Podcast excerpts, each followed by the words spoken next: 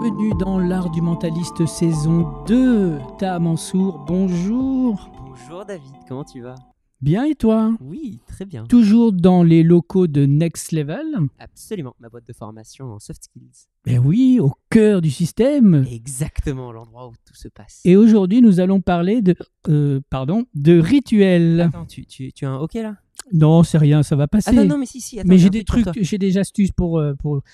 Il faut boire un verre à l'envers. Non, mais je vais, ça. je vais te montrer euh, un truc qui marche à tous les coups, parce que tous les autres trucs, c'est de la merde. Ah bon? Euh, T'as un verre d'eau là? Euh, je- Ouais, ok. Il faut que tu tiennes le verre d'eau uniquement par la. Attends, attends, attends. C'est par la main gauche, mais par le haut. Voilà. Et ensuite, que tu fasses tourner le verre et, et que tu le pivotes dans ta bouche par la main droite. Et t'en prends 5 gorgées. Tu vois? C'est quoi cette embrouille? Parce que moi, je peux faire des faux ok si je veux. Ah, tu veux faire des Tu faux vois? ok aussi. Toi, tu m'as fait un faux truc là. Alors, oui et non. En fait, je t'ai fait un truc qui marche. Euh, bah D'ailleurs, euh, qu'est-ce que c'est un ok avant Disons la vérité aux gens qui nous écoutent. Disons la vérité aux gens. Alors, Oui. c'est ça un rituel.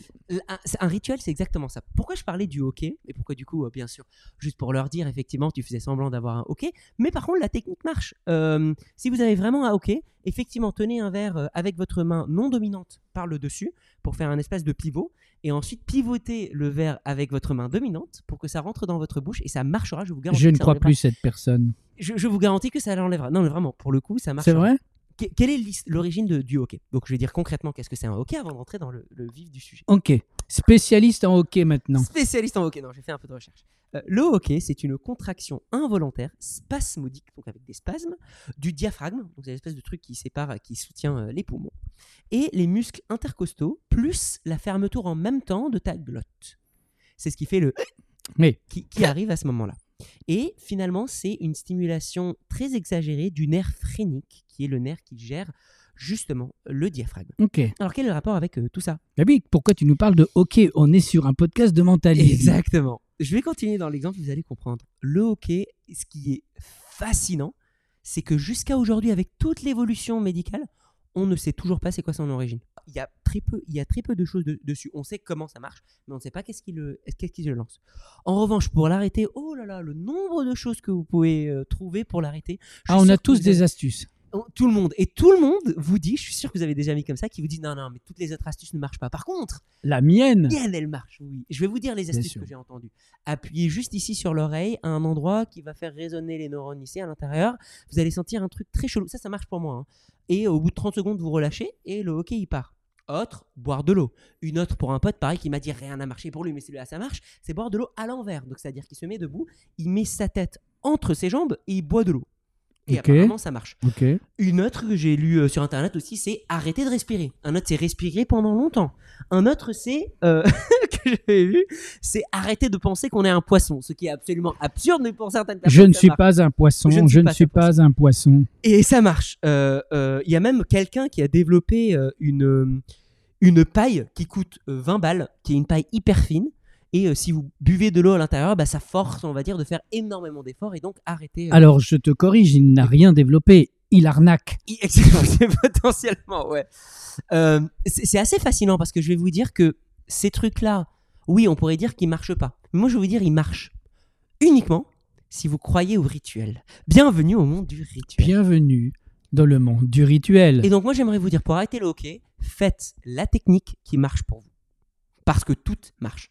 Ok. Parce que tout se base sur un rituel. Si je fais l'alphabet à l'envers, ça marche. Si tu crois, si tu as un lien de storytelling, on en parlera de storytelling plus tard, mais si tu as un lien logique entre l'alphabet et ça, par exemple, pour le côté euh, boire de l'eau, il y a un côté concentration qui aide les personnes.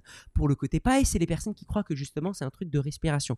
Pour ceux qui disent c'est pas un poisson, parce qu'ils sont fermement croyants que euh, bah, quand on était euh, dans le passé, on était des poissons et que donc le hockey vient de cette époque-là. Alors qu'on n'a absolument aucune preuve scientifique, hein, mais il y a certaines personnes qui croient que le hockey est une réaction de l'époque quand euh, nos ancêtres seraient euh, des, des poissons. Est-ce que ça marche avec autre chose que le hockey Euh, alors, Bah, si par exemple une migraine ou je sais pas. Absolument. Le rituel peut marcher sur énormément de choses. Donc, qu'est-ce qu'un rituel? Euh, D'ailleurs, un truc important, plus vous allez faire un rituel, mieux c'est. Mais rentrons dans le vif du sujet, qu'est-ce qu'un rituel? Un rituel, c'est un ensemble de mouvements conscients dans un ordre précis, avec ou sans verbalisation. C'est tout. Ok, simple. C'est aussi simple que ça. Les rituels, on le trouve partout. euh, autour de nous. Et on peut les analyser d'une manière un peu ridicule, mais je les trouve hyper intéressants. Euh, parce que d'un point de vue psychologique, ils sont très très forts. Le rituel va être une visualisation concrète de quelque chose qui va nous rassurer, Ok. notamment chez les sportifs.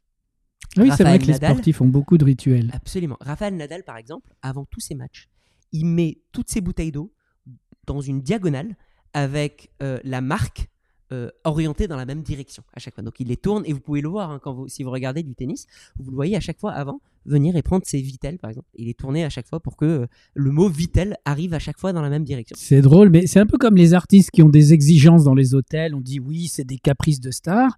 Et en fait, euh, ce sont peut-être des rituels pour, pour renforcer leur, euh, leur sécurité intellectuelle, par exemple. C'est ça. Ouais. Euh, c'est le rituel, il est très utile et le fait de le ridiculiser ou le, ou le prendre à critique serait de ne pas comprendre que fondamentalement l'humain fonctionne avec des rituels. Et j'arriverai plus tard sur le rituel dans la vie quotidienne. Mais par exemple pour Raphaël Nadal, il ajuste ses bouteilles, ensuite il tire sur son short, il touche l'épaule, l'épaule, le nez, son oreille et ensuite il se lance. Et toujours dans ce même ordre-là. Presque robotique. Exactement. Euh, Il y a d'autres personnes qui le font d'ailleurs dans le sport. Wade Boggs, qui est un baseballeur aux États-Unis, qui est un des plus connus baseballeurs au monde, parce que c'est le seul à avoir fait 200 coups euh, dans le 20e siècle en 7 saisons, donc 200 euh, hit runs, on va dire. Ce qu'il faisait, c'est qu'il était persuadé que il joue mieux après avoir mangé du poulet. Et donc pendant 20 ans, tous les jours, il bouffait du poulet avant ses matchs. En plus de ça, il avait un rituel qui durait 5 heures où il faisait un nombre précis de pas entre l'endroit de repos jusqu'à la scène. Pendant que les gens sont en train de s'installer, il allait toucher les différentes bornes, tu vois, les base 1, base 2, etc. du, du baseball, dans un ordre précis. Il comptait ses pas, il respirait une certaine... Tout ça durait 5 heures. Alors, une question est-ce que c'est inné ou alors est-ce qu'ils s'apprend. ils ont été coachés? On leur a dit fais un rituel ou alors c'est venu tout naturellement euh, comme ça, ça, peut venir naturellement. Euh, Qu'est-ce que, euh, à quoi sert un rituel? En fait Moi, j'en ai aussi un rituel personnellement. Avant de monter sur scène, j'ai un, un enchaînement précis de mouvements et de. Tu gifles tes stagiaires. Exactement. Ah non, ça n'a rien à voir. C'est un truc que j'aurais pas dû voir. Ah oui, exactement. Ça, D'accord, pardon. ça fait partie de mon rituel, donc c'est justifiable. Non, je, je m'étire euh, et je fais des exercices de concentration, mais dans un ordre très précis aussi. Et j'ai réalisé que les jours où j'essayais d'autres exercices, bah, j'étais moins bon sur scène. Ok. Et les jours où j'avais pas le temps de faire ces exercices-là, j'étais moins bon sur scène. Ça joue vraiment. Ça joue Ça a vraiment. un impact. À quoi ça sert les rituels?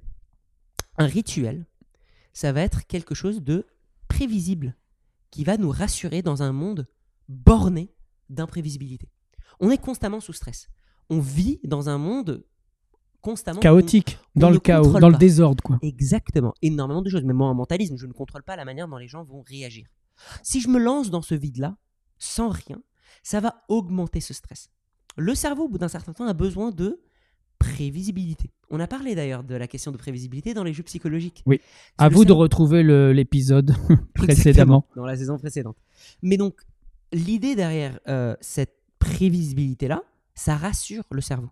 Donc, les rituels sont intéressants. Et pour tous ceux qui se disent Ouais, mais moi, j'ai pas besoin de rituels, moi, la question que je vous pose, c'est que peut-être que vous n'avez pas de rituel, mais quand vous regardez toutes les grandes personnes, les personnes qui ont réussi à battre des records, à faire des trucs de ouf, genre les sportifs, etc., ils ont tous des rituels. Des personnes influentes. Exactement. Et deuxième chose, toutes celles et ceux qui disent non, j'ai pas de rituel, les rituels c'est faux. Pourquoi vous fêtez votre anniversaire?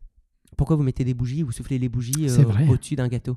Pourquoi est-ce que à la fin de l'année, c'est-à-dire littéralement un truc qu'on a inventé, on s'est dit tiens c'est marrant euh, lorsque la Terre tourne autour du Soleil en 365 jours, euh, eh ben euh, il faut dire alors les vœux pour l'année prochaine. Et ces rituels là du coup, en Ça s'apprend par contre. ça s'apprend, mais tu peux en développer pour toi-même. N'importe quelle chose que toi tu vas faire dans un ordre précis peut te rassurer. Et non seulement ça, en plus de ça, ça te met en action. Un autre truc qu'on avait évoqué dans un autre épisode précédent, c'est une des plus grandes sources de dépression, c'est l'autocogitation.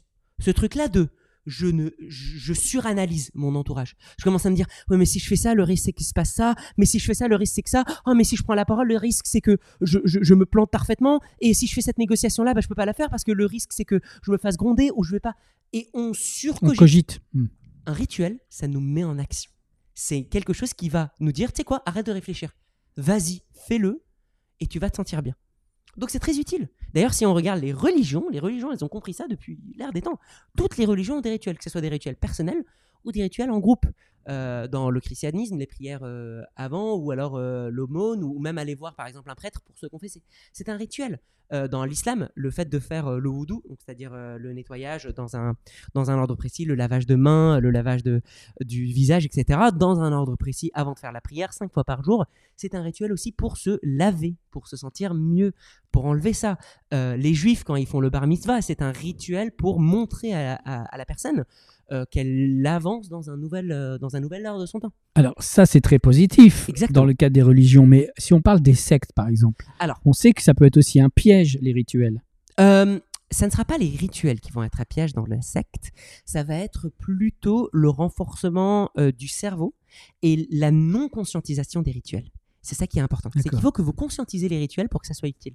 Moi, je vais consciemment mettre en place un cheminement de choses que je vais faire qui, je sais, vont m'aider. C'est la différence entre le rituel et le formatage. Exactement. C'est-à-dire que je ne vais pas t'imposer à faire des choses dans une certaine direction, c'est que moi je vais décider de le faire. Euh, D'ailleurs, euh, ce qui est un peu dommage, c'est que là où les religions utilisaient des rituels de manière positive, en thérapie, on a commencé à utiliser les rituels qu'à partir des années 70. Moi, je l'utilise en, en hypnose. On le voit d'ailleurs pour ceux qui regardent par exemple des émissions. Si vous regardez Pascal le grand frère, Oui, vous voyez? À la fin, qu'est-ce qui se passe? Il a le truc très célèbre de la personne qui doit sortir euh, tous les trucs qu'ils n'ont pas réussi à dire à leurs parents, etc. Et ils doivent casser des briques. Mhm. Tu vois, le- la, la séance de je casse des briques. Ah bah, casse. D'ailleurs, au- aux États-Unis, je pense qu'en France aussi, il y a des salles exprès, des breaking rooms où tu dois casser du matériel. Ça, ça fait un bien fou. C'est un rituel. Mhm. C'est un rituel de visualisation du storytelling qui va avoir un changement intérieur. Je vois le changement extérieur. Le changement extérieur me rassure sur mon changement intérieur. Donc le rituel, ça a deux sens. Un, c'est rassurant parce que du coup, c'est prévisible. Je le fais toujours dans le même ordre, etc. Comme, euh, comme Nadal, comme euh, l'autre, Wade, euh, etc. Ou alors, c'est un côté, je vais visualiser la métaphore de ma transformation intérieure. Et on le sait tous, d'ailleurs, ce sera le prochain épisode. L'humain est une machine à storyteller. On, on adore les histoires. Oui. Et donc, l'utilisation de ça, surtout pour les traumas, est hyper fascinant. Moi, je l'utilise beaucoup en hypnose. Et d'ailleurs, le rituel pour moi est aussi important que le rituel pour les autres. C'est-à-dire, par exemple, euh, quand je vais faire de l'hypnose, je vais utiliser euh, certaines euh, inductions. Donc, on avait déjà parlé d'inductions. Et j'ai réalisé que quand j'apprenais de nouvelles inductions et que je voulais les tester, eh ben, j'étais moins bon dans mon hypnose. Parce que je n'étais pas entré dans le rituel qui me confirmait ma confiance en moi. Donc, j'ai commencé à assumer ce rituel-là, mais le conscientiser. En thérapie, j'utilise aussi parfois pour des traumas. Imagine par exemple que une, image que j'adore, c'est la reconstruction de quelque chose. Mhm. Euh, la dernière fois, par exemple, j'avais fait une séance pour une personne qui euh, adorait faire de la poterie. Et du coup, elle, se sentait un peu désorganisée, et elle n'arrivait pas à, gérer- et à mettre de l'ordre dans sa vie. Et du coup, je lui ai dit de visualiser sous hypnose une poterie devant elle, désorganisée, et qui la représente elle. Et ensuite, je lui ai dit de regarder quels sont les éléments qui dépassent de ce truc d'argile. Et ensuite de les remettre, comme elle le fait naturellement bien. Et elle, pendant qu'elle visualisait et qu'elle faisait cette action de remettre les choses dans l'ordre, ça avait aussi un impact métaphorique sur son changement à elle. Et ça, il y a énormément de choses qui sont hyper bénéfiques. Posez-vous la question de quelle est ma croyance? Par exemple, pour donner un exemple, supposons que j'ai besoin de stabilité. Euh, je sens que je suis stressé avant de monter sur scène. Et donc, j'ai besoin de me stabiliser. Eh ben, euh, comment est-ce que vous vous considérez en tant qu'objet? Euh, Je sais pas, je pourrais euh, considérer que je suis peut-être un pion euh, d'échec. Tu, vois- euh, euh, j'avance étape par étape parce que je considère que c'est comme ça que j'avance dans la vie, j'avance dans l'inconnu. En même temps, je fais partie d'un tout. Peu importe, trouver un objet qui vous représente. Avant de monter sur scène, je sais que cet objet me représente dans ma croyance. Je prends le temps de le stabiliser. Vous allez voir, ça va avoir un impact sur moi et ça va me stabiliser aussi. Et d'ailleurs, j'invite tous les magiciens et les mentalistes qui peut-être nous écoutent, ou les autres artistes d'ailleurs qui ont une interaction avec un public, de penser à des rituels. Parce qu'un rituel permettra de donner de l'importance à quelque chose. Toujours. Le fait de faire des actions conscientisées dans un ordre précis donnera de l'importance à quelque chose. Et moi, je l'utilise pas juste sur moi pour l'hypnose, mais aussi pour la personne. On avait parlé un peu du witch doctor effect. Oui. Mais quand je dis à la personne de mettre ses pieds plats au sol, coller, le dos bien droit, de prendre une inspiration, toutes ces étapes-là sont un rituel. Et elle, elle fait Ok, c'est important, c'est important, c'est important. c'est im- Et donc, c'est beaucoup plus simple que Ok, regardez votre main et pouf, dormez. Ou là, ça va beaucoup moins marcher puisqu'ils sont pas Hmm. appliqués là-dedans. En mentalisme d'ailleurs, j'utilise aussi des rituels. Pourquoi? Parce que parfois, j'ai besoin que le public soit pas focalisé sur certaines choses que je fais pour faire des petits trucages ou des trucs du genre. Des diversions. Exactement. Et du coup, j'utilise un rituel. Ok. Ça leur permet d'être beaucoup plus focalisés sur l'élément qui se passe maintenant. Genre, par exemple, de prendre le temps de vraiment penser à ce qu'ils sont en train d'écrire, de l'écrire d'une certaine manière, de visualiser en suivant des étapes. Dans tous les cas, ça sera que positif parce que ça apportera quelque chose d'intéressant à votre public. Euh, dans la vie quotidienne, ça peut être énormément utile, comme on l'a vu pour le hockey, pour euh, vous guérir vous-même.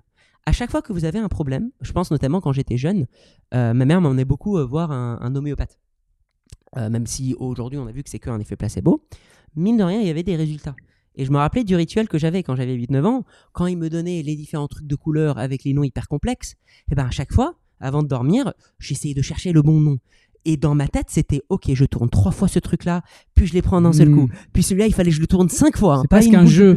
Exactement. C'est un peu les, les, les tocs, on va dire, dans, dans le bon sens du terme, quand on, on- on marche euh, sur le bord du trottoir, ou où on dit je vais traverser avant qu'il se passe telle chose. C'est ça.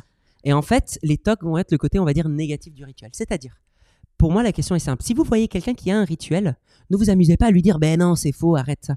Si ça l'aide dans sa vie, laissez-le. Bien sûr. Sauf si vous pouvez lui apporter quelque chose de meilleur, ce qui est souvent rarement le cas.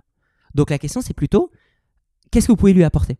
Si le rituel ne le gêne pas, dans le sens, n'a pas d'impact négatif sur ses relations sociales, par exemple, il y a des personnes, leur rituel, c'est, euh, ils peuvent pas discuter avec une personne, ils sont obligés de regarder loin, ils s'enferment, etc. Bah, si vous voyez ce comportement-là, là, dans ce cas-là, ça devient un toc, et c'est moins intéressant, puisque la personne euh, va avoir des conséquences négatives sur sa vie. Mhm. Mais si c'est euh, comme euh, Rafael Nadal de mettre ses bouteilles euh, dans le bon ordre et quand même de battre plein de records, Bah voilà. bah laissons-le battre de records. Ça gêne personne. Exactement, ça gêne personne, c'est que positif. Soyez, pensez Nadal, soyez Nadal. Soyez Nadal. Par rapport à vous, si vous voulez appliquer des rituels à votre propre vie, la question que vous pouvez vous dire, c'est, C'est le petit tips et c'est le petit tip, C'est le petit tip. Et après, je te donnerai, moi, mon rituel pour Oh vraiment arrêter le hockey. eh ben très bien. Vraiment, mais mon truc il marche hein, aussi. Oui, mais le mien aussi, tu vas voir. Eh ben, j'ai hâte.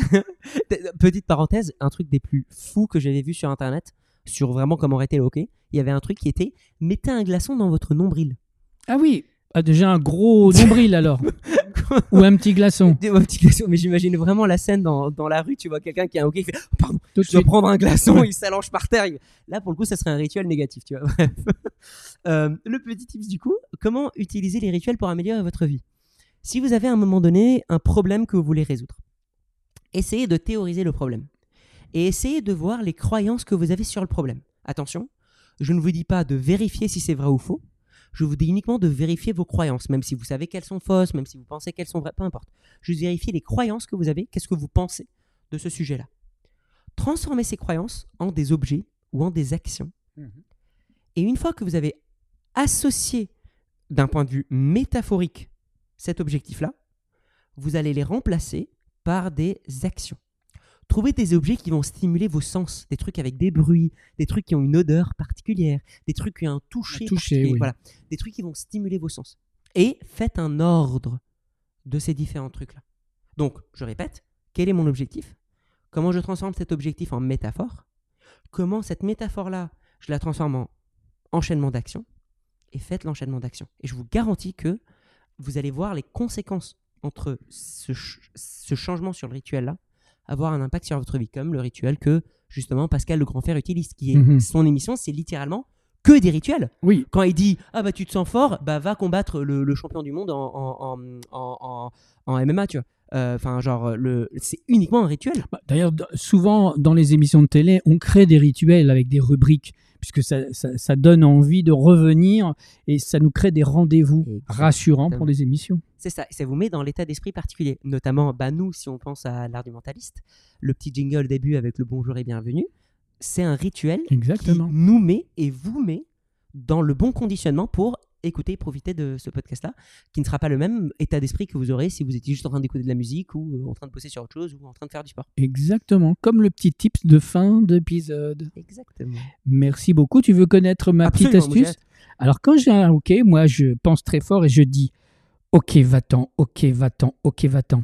Et là, j'entends une petite voix qui me dit OK, je m'en vais, OK, je m'en vais, OK, je m'en vais. et il s'en va. C'est parfait. On y croit ou pas? Bah, moi, j'y crois. Si, si, si t'y crois, J'y crois. Ça marche. Ça marche. Merci beaucoup, Ta. On se retrouve la semaine prochaine. De quoi on va parler la semaine prochaine? La semaine prochaine, ça sera l'épisode 53 et on va parler d'un sujet qui me fascine, qui est hyper utile, le storytelling. Et en guest, on aura un certain David Coudizer. Oh Et oui, parce que c'est un petit peu une partie de mon, mon métier, c'est de de- d'écrire ou de, de raconter des histoires ou même de, de faire du script doctoring, de, de modifier les scénarios des uns et des autres. Ça sera pour la semaine prochaine? Exactement. Parfait. Euh, Rendez-vous la semaine prochaine. Même endroit, même heure. Ça, c'est un rituel. Exactement. À très bientôt. Ciao, ciao. ciao. ciao.